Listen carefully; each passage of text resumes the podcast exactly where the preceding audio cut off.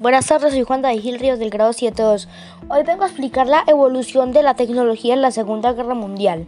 No era la primera vez que en la ciencia y las matemáticas y la innovación tenían un papel en un conflicto bélico. La Primera Guerra Mundial fue un periodo igualmente trágico en la historia que analizó muchos avances en la química, medicina, tecnología, que nos acompañó hasta la fecha pero ninguna guerra anterior se vio influida tanto por el desarrollo tecnológico como en la Segunda Guerra Mundial.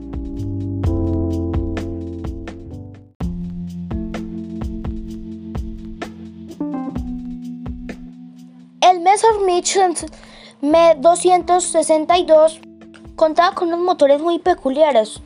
Contaba con motores de turbina, como los aviones comúnmente actualizados en estos, en estos momentos. Estos motores solamente eran parte de aviones que estaban a prueba al inicio de la guerra, pero con premuta del conflicto se comenzaron a aplicar en los aviones de combate en Inglaterra. Ya existía esta tecnología, pero había dejado de lado a darle importancia a otros asuntos. Pero a los alemanes decidieron impulsar su desarrollo armando el Messerschmitt B-262, el cual superaba con creces a los aviones de aliados derribando cinco aviones en un solo vuelo.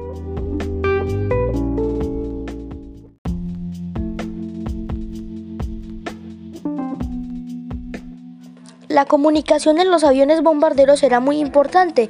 Entonces, estos, estos fueron creados para que los bombarderos fueran precisamente y principalmente se usaron en los sistemas OBI y GH, los cuales estaban basados en el radio, aunque solo se podían ser utilizados por cierta cantidad de aviones.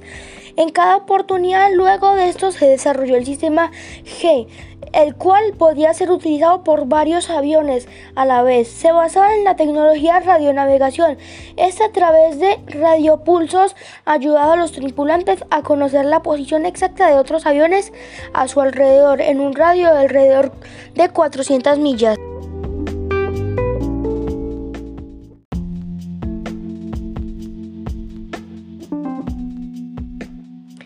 Debido a los grandes riesgos que conlleva volar una gran altitud como sufrir hipoxia, descomposición o trauma, los bombarderos eran equipados con máscaras de oxígeno, sin embargo estas no eran completamente funcionales y dificultaban el movimiento, el movimiento de quien las portaba.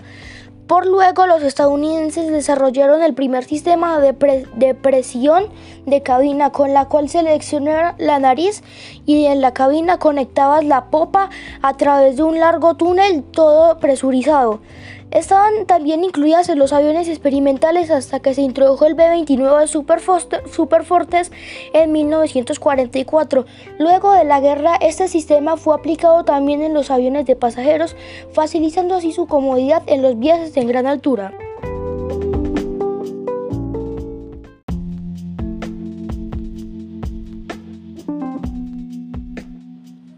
La comunicación durante la guerra se hacía cada vez más difícil y la necesidad de descifrar los códigos emitidos por el, enigma, la cual fue desarrollada en la Primera Guerra Mundial, era imperativa. Estos, estos contenían información acerca de los ataques sorpresas, espías y muchas otras cosas que ayudarían a los aliados a ganar el enfrentamiento.